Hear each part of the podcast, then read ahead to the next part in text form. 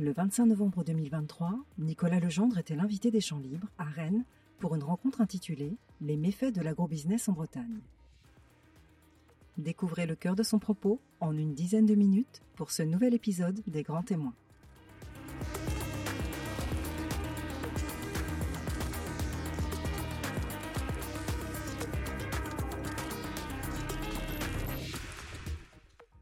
Nicolas Legendre est journaliste, auteur de livres et de documentaires. Dans son livre Silence dans les champs, il s'intéresse au dessous du système agroalimentaire breton.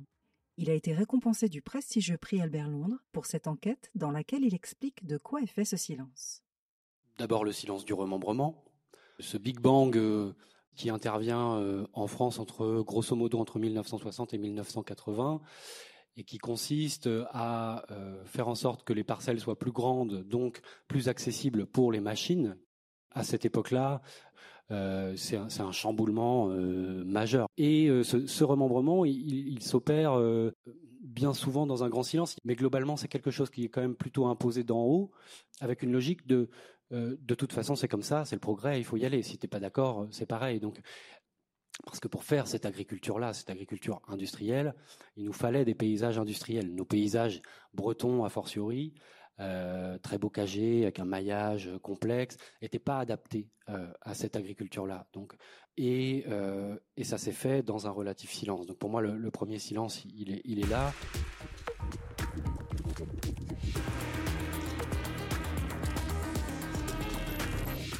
Il y, a, bien entendu un contexte. Hein. La Bretagne n'est pas un cas à part, c'est plutôt un cas d'école. On a différentes promesses dans l'après-guerre 1950-1960 et on a euh, différentes euh, strates politiques, économiques qui se superposent et qui font qu'on a cette, cette révolution euh, qui se met en place, qui est à la fois agricole mais aussi euh, dans notre alimentation. C'est notre alimentation qui change profondément à cette époque-là. Les, les deux, naturellement, vont de pair. C'est aussi nos modes de consommation une promesse qui est bien entendu celle euh, de la fin des modes de vie traditionnels. On dit actuellement euh, le développement de cette agriculture-là a permis de sortir la Bretagne de la misère. On entend souvent cette phrase euh, qui pour moi est à moitié vraie, à moitié fausse. Mais il y a quand même cette, promesse-là à l'époque qui est la fin de la terre battue, qui est l'électricité, qui est les, routes carrossables, etc. C'est quelque chose d'important. Et puis la fin des travaux extrêmement pénibles aussi. Mais en tout cas, je pense que cette promesse-là, elle est extrêmement forte euh, à, cette époque-là. Elle n'est pas forcément formulée euh, euh, telle quelle, quoique dans des documents ministériels ou autres, c'est assez clair. Hein, c'est, prenez le train du progrès. On entend aussi, souvent dans la bouche de responsables agro-industriels d'ailleurs, oui, mais il fallait nourrir la France. Et alors, une fois qu'on a dit ça, ben, c'est vrai que ben, circuler, parce qu'effectivement, vu qu'il fallait nourrir la France, il euh, n'y a rien à questionner, et puis on avait un impératif. Euh. Mais euh, moi, je rappelle souvent que le dernier ticket de rationnement en France, c'est 1948, que dans les années 1950, la France est certes pas autosuffisante en nourriture, et donc elle doit importer une partie de ce que ses habitants consomment mais qu'elle produit quand même déjà de façon importante, qu'on a des crises de surproduction ponctuelles, notamment dans le, lait, dès les années 50. Or, euh, le, productivisme agro-industriel, il est mis sur orbite euh, uniquement 10 ans ou 20 ans plus tard. C'est-à-dire que la modernisation, vraiment, à, la modernisation à, marche forcée commence dans les années 1960 euh, véritablement et s'amplifie dans les années 1970. Donc il ne s'agissait pas de, euh, de, nourrir la France. Euh, il s'agissait d'autre chose. Il s'agissait de nourrir la France à pas cher. Il y a un choix collectif qui est fait hein, à ce moment-là, qui est pas forcément pour lequel il n'y a pas eu de référendum, euh, pour lequel on ne s'est pas forcément questionné collectivement, à mon sens. Choix collectif qui consiste à, abandonner en fait massivement l'activité agricole, euh, voilà, et à la confier à une part euh, euh, restreinte de la population, et c'est vrai en Bretagne comme en France comme ailleurs, une part de plus en plus restreinte de, la population qui va produire beaucoup euh, et, pour pas cher en fait. Il y a longtemps eu dans, le monde rural et dans le monde paysan euh, en France et en Bretagne euh, une, aversion des, euh, vieux patriarches.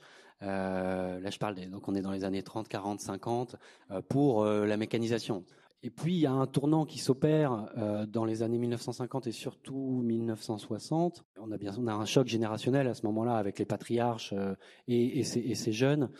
Ces jeunes en Bretagne, en l'occurrence, qui sont souvent, qui passent souvent par la JAC. La JAC étant un, un mouvement euh, progressiste chrétien d'encadrement des jeunes ruraux. L'idée étant d'embrasser le progrès, euh, la marche du monde euh, et euh, de diffuser des idées et des notions de progrès via notamment la mécanisation et autres dans les campagnes. Il y a aussi donc dans la JAC une acceptation de de cette nouvelle réalité qui est la, technoscience, la, la, nouveauté de la machine, de ce qu'elle offre, ce qu'elle permet, et un côté décomplexé en fait.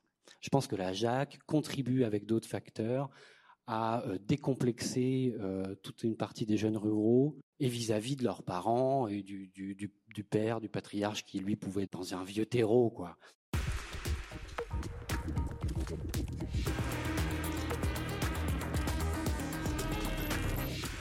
On donne envie aux paysans euh, d'acheter les machines les, dernières, quoi, et les plus grosses.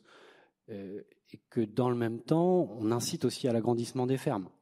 Euh, et c'est presque d'une logique implacable, c'est-à-dire que oui, effectivement, euh, le travail et la vie sont plus confortables et agréables avec des machines, euh, mais si on est toujours moins nombreux sur des surfaces toujours plus grandes et avec toujours plus d'animaux, ben on va pas y passer moins de temps, même avec des machines, voilà, toujours plus grandes. Il devient impossible dans certaines filières d'être rentable sans subventionnement. Et à partir de ce, de ce moment-là, le, le, truc déraille en fait pour moi.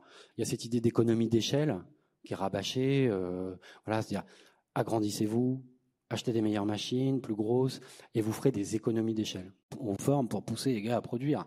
Donc faut y aller, quoi. Voilà. Et c'est vrai que longtemps, ça a été une sorte de matrice. L'économie d'échelle, ça peut s'appliquer plutôt bien à l'industrie. C'est beaucoup plus compliqué en fait avec le travail paysan parce qu'il y a la question des terres, parce qu'il y a les aléas, les gelées ou euh, les canicules. Donc il y a des trucs qu'on maîtrise pas.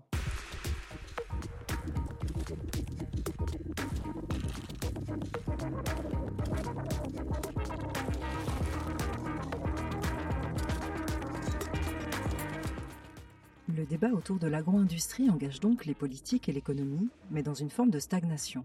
Laisser place à l'innovation, tout en respectant la terre et les individus, tel est le défi auquel doit faire face notre société si l'on veut cultiver avec sérénité les bienfaits de l'agriculture française. On entend certains, euh, leaders euh, syndicaux aujourd'hui à propos de la crise du bio, des crises du bio, à l'évidence, euh, ça marche pas, les gens en veulent pas. Mais en fait, si on avait appliqué la même logique à chaque crise du porc depuis 40 ans, en fait, on n'élèverait plus de cochons, quoi, parce que euh, tous les trois ans, c'est euh, c'est dur, mais pendant trois ans, ça peut aller vraiment très très bien.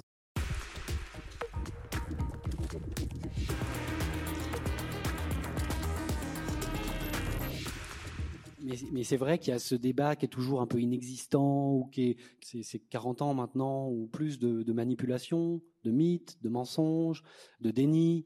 Euh, et tout ça, ça aide pas, à mon sens, euh, à avoir un débat serein. J'étais euh, la semaine dernière en, débat avec l'ancien président de la Coperle, qui lui m'a soutenu euh, en public hein, que le problème de l'azote est réglé. Mais moi, je m'en tiens au consensus scientifique qui me dit que non. La Cour des comptes me dit que non.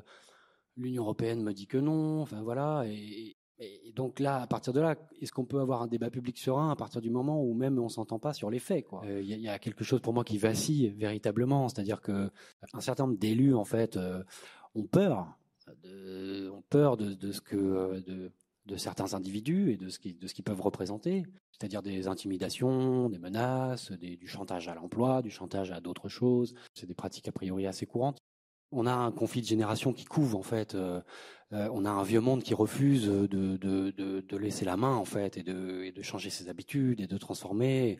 Et on a une jeunesse qui subit, euh voilà. Il y a des énergies collectives comme il y a pu en avoir, euh, voilà, en Bretagne à une époque. La question, c'est celle de la mobilisation de ces énergies, des moyens qui sont mis et de, et de la volonté collective, politique aussi d'un point de vue agronomique, euh, on a les solutions techniques pour faire autrement. Euh, alors c'est pas simple du tout, ça demande du temps, de l'argent, de, la planification certainement, euh, voilà, euh, mais on a des solutions.